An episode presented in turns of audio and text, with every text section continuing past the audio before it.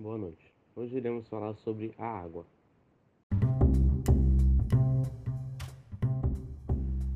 A água é um elemento essencial para a vida de todas as espécies, sendo responsável pelo transporte de nutrientes em nosso organismo, regulador de temperatura corporal, participa de todas as reações químicas no nosso organismo, entre tantos outros fatores importantes para a vida. No entanto, mesmo sabendo de todos esses aspectos benéficos proporcionados por esse recurso natural, o homem, através de suas atividades econômicas e industriais, está alterando drasticamente a quantidade e principalmente a qualidade da água disponível na Terra. A poluição hídrica, ou poluição das águas, é causada pelo lançamento de efluentes industriais agrícolas, esgoto doméstico e resíduos sólidos nos cursos da água, ou seja, procedimentos oriundos das atividades humanas. Esses lançamentos sem o devido tratamento alteram a composição química da água, comprometendo sua qualidade. Os impactos gerados atingem as águas superficiais e subterrâneas, o lençol freático.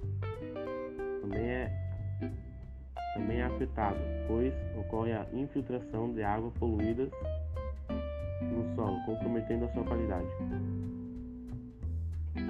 A eutrofização é um fenômeno causado principalmente pelo lançamento de esgotos domésticos nos rios, uma vez que os mesmos possuem muita matéria orgânica, fato que possibilita o crescimento exagerado de algas.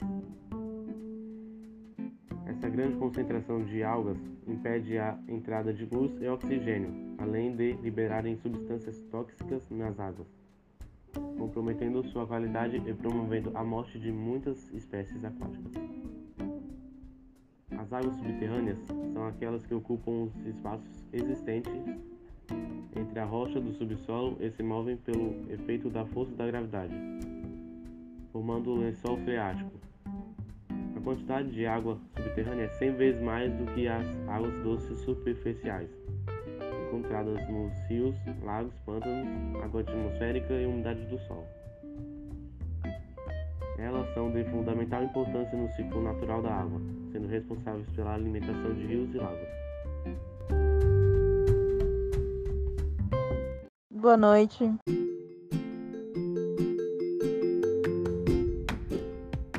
Só este dado já servirá para fornecer um índice da relevância de se manter bem tratado, especialmente visto o fato que nosso corpo pode eliminar até 2,6 litros por dia. Podemos detalhar ainda mais o porquê dela ser importante para a nossa saúde. Em relação ao consumo insuficiente de longo prazo, este, po este pode ocasionar problemas de saúde, como infecções urinárias. A verdade é que o corpo humano não pode funcionar corretamente sem água. Água está presente em grandes quantidades no nosso corpo, pois ela é componente mais abundante das células, também presente nos tecidos extracelulares. Ela facilita os processos naturais do corpo. Por compor um plasma sanguíneo, este líquido é indispensável para o transporte de oxigênio e nutrientes pelo corpo. Em um ambiente muito frio, pode chegar aos 7 dias no máximo. Nem mesmo o nosso cérebro escapa das necessidades do líquido. Além de tudo que estamos acima, Vai lembrar que, que ela ainda alimenta os fluidos das articulações, e essa é parte mais importante do líquido aminoótico.